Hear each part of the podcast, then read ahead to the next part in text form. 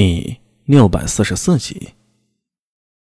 呃，苏大伟陡然看到那红衣的大头凑到了聂苏身边，那种感觉实在是太魔幻了。这小红她一时之间竟不知说什么好了。柳娘子说道：“阿棉，你凶小苏做甚？”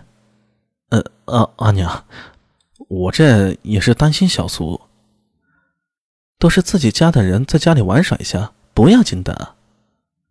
柳娘子话语间颇为护着聂苏，周良也在一旁笑道：“小娘子真是爱玩的时候，何况她这天生的本事，我们羡慕都来不及呢。大家住在一起，聂苏又是爱玩的年纪。”前几年拼命的弄那桃树，现在好吧。总之，周良和沈源对于聂苏的本事也是见怪不怪了。反正阿明也是艺人，现在小苏也是艺人，没有什么不能接受的。你们都惯着他啊！苏大伟苦笑着摇头，转向双手叉着腰护着聂苏的柳娘子：“阿娘，我饿了。”聂苏眼波流转，于是捂着嘴轻笑了几声。好啦，小红，今天先玩到这儿了，回去吧。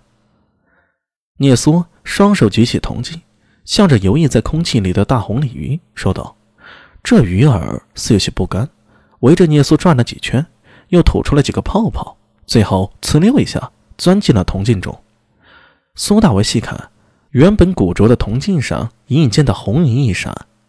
这鱼倒是以铜镜为家了。哎，等等，小苏，上次李淳风是不是说这铜镜是个宝物啊，能辟邪的？苏大为突然灵光一闪，像是想到了什么。聂苏先是点了点头，接着双手护住铜镜，身子往后一缩：“我的？不，我知道是你的，给我看看，这铜镜有何神意啊？”来来来来来。我就不。聂苏吐了吐舌头，追着柳娘子跑了。阿娘，我来帮你。夜色笼罩下来，万籁俱寂。苏大伟轻轻的推开门，走进房间，将门给带上。他走到桌边，将上面一盏精油鱼灯点亮了。精油灯的生意一直不错，虽然期间也受到了安西那边商路的影响，但问题不是太大。现在长安百姓。都以拥有一盏金油灯为荣，甚至其中精致的都卖到了宫里去了。当然，宫里那些苏大为是通过武媚娘帮自己带货呢。武媚娘在宫里一直结交各嫔妃，对那些宫人也都是很好，在整个后宫里啊，绝对找不到人缘比她更好的了。等灯光亮起，苏大为伸手入怀，取出了一封书信，这是今天去县衙里拿到的。是狄仁杰写给他的，白天已经看过信的内容了。大兄与苏家阿紫相处甚得，有意参加科举。苏大为手摸着信，喃喃地说道：“上一次一别，不觉匆匆数年过去了。如果大兄真的来长安了，又可以和他团聚了。”想起狄仁杰，苏大为眼里闪过一抹欣喜。最关键的是啊，如果狄仁杰在，自己手头很多案子和难题都能向他请教，也会轻松许多。不过狄仁杰就算来了，那也还有一段时间，现在一切都还得靠自己呀。他走到床榻边，一如往常一样盘膝坐下，先运转体内的元气，疏通体内每一处细微的血脉，将自己调至最佳状态，然后默默运起了金息术。呼吸渐至悠长，进入了深层的冥想中。一次次尝试，苏大为最后发现，在冥想的时候，大脑特别的清晰，常有些意外之喜。万年宫洪水之时，必然与倭人有关。虽然现在还不清楚倭人的目的，但是值得警惕。此次绝非是普通的倭人。首先，对方懂得隐蔽目的，做得相当的巧妙。之前苏大为追到一点踪迹。一直想要抓住那倭人，现在想想，似乎对方是有意要避开自己。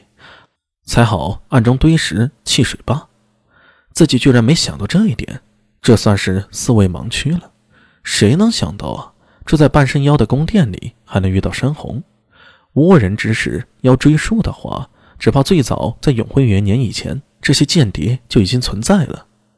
不止倭人间谍，高句丽、百济、新罗，还有安息、天竺、突厥、波斯，大唐包容四海，自然也是泥沙俱下，间谍啊，从来没少过。他们或是刺探情报，或是窃取大唐机密和技术，又或者藏有其他不可告人的目的。比如之前的南池宫，南池宫之后，三韩和倭国的间谍网有所收缩，但并没有放弃，而且四海与吴王李克在暗中勾结。但朝中与他们勾结的，难道只有李克一人吗？未必啊！只可惜那个时候武媚娘还没入宫，苏大伟一个小小的不良人。如何能越权去查吴王克呢？等到他有所倚仗时，李克和大量的李唐宗室又全被长孙无忌一锅给端了。按之前潜伏在东瀛会馆那次刺探的情报来看，高句丽和百济、新罗、倭国，他们似乎还在密谋一些事儿。